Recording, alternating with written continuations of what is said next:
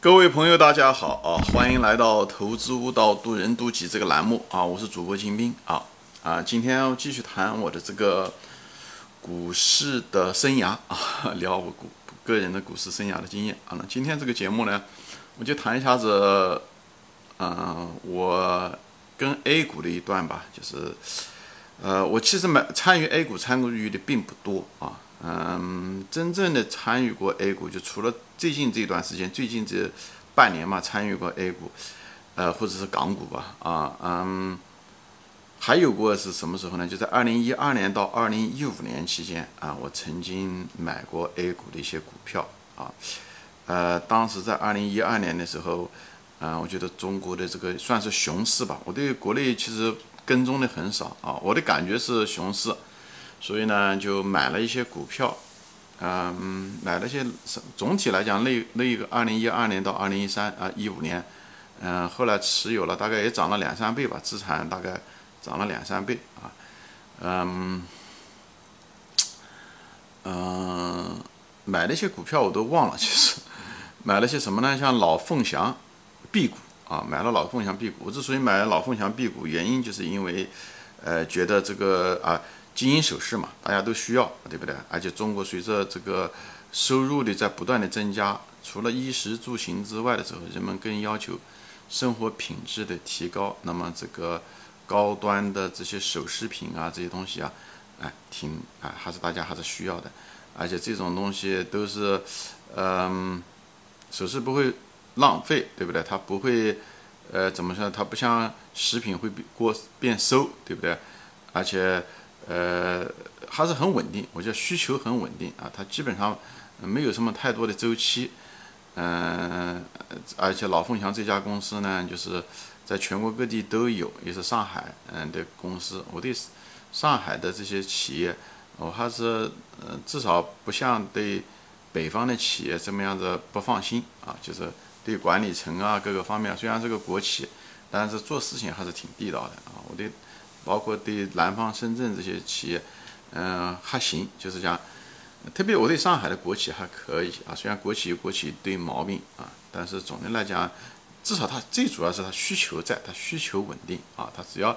嗯，管理层不要乱来就好了。所以我就买了，而且 B 股跟 A 股比起来要便宜很多，而且它分红。所以在这种情况下，我买了这个老凤祥 B 股，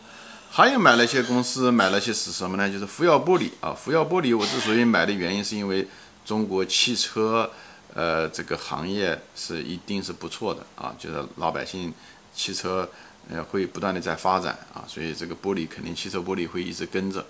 嗯，而且，呃，中国这个汽车的这个玻璃啊，这些东西啊都有优势啊，嗯，它也，嗯，最主要我也是看中它的管理层，就曹德旺是我非常尊重的一个，呃，管理层，他不仅仅是个慈善家，就是人是个很实在的人，你看他讲话各个方面。都能看得出来啊，有什么说什么，就说实话的人啊，嗯，市盈率也不算太高。以后他又在向海外在呃扩展，当时的时候在苏联也建了嗯厂，在美国也开始建厂，所以我觉得他会成为一个国际型的公司等等吧。所以成长前景不错，以后管理层放心，以后现在呢，嗯，是生意呢做的也很好，国内市场也不错。所以各个方面就是，嗯，对吧？又有成长空间，市盈率也也不错，嗯，管理层也很好，所以具体各个方面都很让我做一个价值投资者，我都挺满意的啊。具具体细节我就不谈了啊，就我我也忘了啊，就买下了这这家公司，我仓仓位当时也不少，嗯，它跌的时候我还加了一些仓啊，就包括老凤祥在内都是这样子的，就是因为我放心啊，就这种公司跌了，我不担心它会破产。对不对？我反而把它当这个机会，因为它的生意的本质是有需求的，而且需求从长期来看，随着人民生活的提高，首饰只会越买越贵，啊，档次越来越高，对不对？以后这个随着人民生活的提高，汽车会越买越多，啊，以后又国际化，所以福耀玻璃应该是不差的一个选择。呃，还买了一个家公司呢，我印象中没有赚多少钱，反正赚了一些，后来我就退出来了，像丽江旅游啊、黄山旅游啊。所以这些旅游公司其实是林园先生推荐的啊，我当时还我不知道我知不知道林园，反正林园的第一本书我当时是看过的，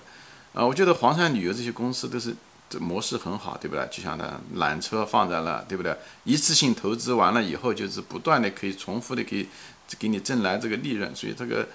呃一对吧？而且资源有限，你天底下没有第二个黄山，也没有第二个丽江，所以呢，我是觉得是挺好的一个模式。但是我但是这些企业好像一直嗯这种优势啊这些东西啊，我真的还没有看到在报表上没有怎么样的显示。呃，可能跟它的国营企业啊，这个集体性质有关。就是总觉得它的管理层不大行，所以也赚了一些钱，后来就退出来，退出来也把钱都移到了放在福耀玻璃和老凤祥上，大概是是这样子的一个。毕竟是，呃，怎么说呢，也有六七年前的事情了，而且我买了以后就放在那，我基本上没怎么动过啊。当时呢，其实对茅台呢，我其实了解的很少啊，因为对本身对 A 股就不懂啊。虽然在美国的时候，我经常喝茅台，嗯，因为那个老丈人在这边喜欢，他也喜欢喝这些酒，所以逢年过节啊买茅台啊、五粮液啊这些东西啊，啊很喜欢喝啊，很喜欢喝这种酒，也喝了也头也不疼，喝得很舒服吧，就是很舒畅，也不容易醉。我这个人酒量本来就不行，所以喝了以后就就感觉不错，但是从来没有想过茅茅台的股票啊。所以人其实有的时候挺奇怪的，呃，就包括那些非常有名的价值投资者啊，像巴菲特，对不对？巴菲特从小五六岁就开始倒卖可口可乐啊，照讲在他的那个爷爷的店里面就卖可口可乐，把它，对不对？买嗯整包装的拿出来，又把它拆散了，一瓶瓶的卖给他的伙伴，赚个差价。但是他买买可口可乐，投资可口可乐 都是什么时候？都是五十年以后的事了。而且在可口可乐很高的价钱的时候，他才买啊，所以我不知道他，照讲他是内行啊，但是，也许那时候可口可更有更多的确定性吧，嗯，因为可口可乐后来八十年代的时候走入了国际化啊，就像佛耀玻璃走向国际化一样的，也许那时候是个机会，我也不是特别清楚，生意的确定性更大啊，有可能啊，像段永平先生也一样的，段永平先生做步步高，对不对？小霸王。对不对？步步高做手机的，他也做了那么久啊。来美国之前，但是他投资苹果手机，照讲他是内行。他投资苹果手机也是不是太早啊？也是一零年以后的事，一零年、一一年、一二年，照讲他应该很早，对吧？他他有行业的经验，都有投资的经验，哎，也挺迟的。所以大家，所以这样子的话，所以大我就在这地方就说的什么意思呢？就是作为价值投资者，我们不要觉得。啊，我们买发现价好的公司发现迟了，它好的公司发现迟了没有关系，你就等它的好的价格就行了。它这好的公司它也不会破产，它会一直存在，它持续性比别人强。所以时间是神，时间是最好的朋友，我们就做时间的朋友，我们就耐心的等待。如果价格太高，我们就耐心的等待它跌下来，对不对？以后跌下来了以后，我不说了嘛，这些机会再好的公司它都有机会，它也许它永远不会缺席哈。它只会迟到。其实我那时候，二零一二年的时候，如果知道茅台的话，那个时间的时候应该是最好的点啊。茅台的时候是非常低的时候，一二年、一三年、一四年的时候。可惜我也没有看，用虽然用了茅台的产品，但是没有想到买茅台股票啊。其实那时候宁远先生也推荐茅台的啊，我不知道为什么就整个就错过去了。嗯，所以大家有耐心啊，就是如果一旦拥有了这个股票的时候，耐心等待买到了之后，就耐心的持有，别把它放掉。就像宁远先生，对吧？他二十年前呢买的股，嗯，十八九年前嘛买的这个茅台，到现在还是持有，他一股也没卖过啊。他至少他本人说过。所以那个股票就是那也是第一次，我是持有那个股票，持有了三年啊，就是中途也有过买卖，但是不像在美国这么频繁的买卖啊。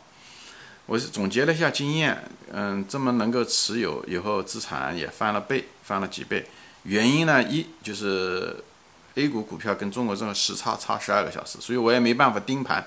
一人一旦不盯盘，他就不会整天坐在那胡思乱想，一会儿想到哦怎么样涨上去，落袋为安；一跌的时候你害怕，所以你们没有那么多思考的机会。你你思考的少，对股价思考的少，那你被卖掉的可能性就少。所以股市上面过于勤奋不是一件好事情，就是这样子。特别是你勤奋的不是个地方，像天天盯盘。这是很糟糕的。你选对了股票，你的股票都持有不住。所以我在想，这个偶然的这个那个这个原因吧，就是这种时差正好差十二个小时，也导致了我无法盯盘，所以反而这坏事变成好事，哎，最后反而把股票握有住了，这是一个原因啊。另外一个原因呢，就是因为这些公司都比较扎实啊，就老凤祥做这种消费者的这个有品牌的珠宝，以后中国的国力在增加，老百姓生活水平在提高，所以珠宝这方面的需求只会越来越多啊，特别是有人买黄金作为储蓄，对抗呃通货膨胀啊，有钱人这些东西都是非常好的一些需求，这些需求都不会变。所以这东西啊，那福耀玻璃就更不说了，正好是处于，嗯，那时候的时候，也是处于二零一二年，也是处于中国的这个汽车业高度发展的时候，国内市场，呃，发展的很快，以后他又向国外市场推，对吧？嗯，发展在美国建厂，所以成长性非常好。他本人又是很不错，让我很能够放得心的企业家啊，他不会是做假账的企业家。所以对一个管理层的信心。其实，在投资在下跌的时候，我在别的节目中都说过，是你持有股票的一个非常重要，一个对企业放心，一个对管理层放心。管理层，你相信他说说的话，他说他不会破产，他就不会破产。所以你要相信他这个人的时候，他那个话说出来的时候就有，就有什么呢？就有信仰的力量。这时候的时候，在关键的时候，当谣言四起的时候，你敢于持有啊，你甚至敢于更多的买，这个最后就成了你买了更多的股数。以后跌的那个空间你又买的很低，最后时候上涨起来的时候，这那么多的股数加上那么大的空间，所以你的财富就这么增长起来，好吧？所以这是一种非常好的一种长期持有的方法，就买你让你放心的公司。还有就是你在个人的品行上的时候就不要盯盘啊。我想这个就是我从二零一二年到二零一五年这段时间投资的呃心得吧。啊，正好我就顺便说一下啊，二零一五年我是在股票确实是涨了很多的时候，而且我觉得挺疯狂的时候，就把股票一个偶然的原因就把它卖掉了。你可以说我运气不错啊，所以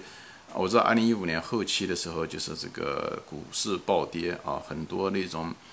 嗯做杠杆的嗯投资人亏了很多钱啊。首先我本人没有做杠杆，第二个我也是在它比较高的时候就把它卖掉了啊，嗯，所以我也没有受到它的冲击啊。当时卖掉的原因呢，可能跟运气也有关系啊。我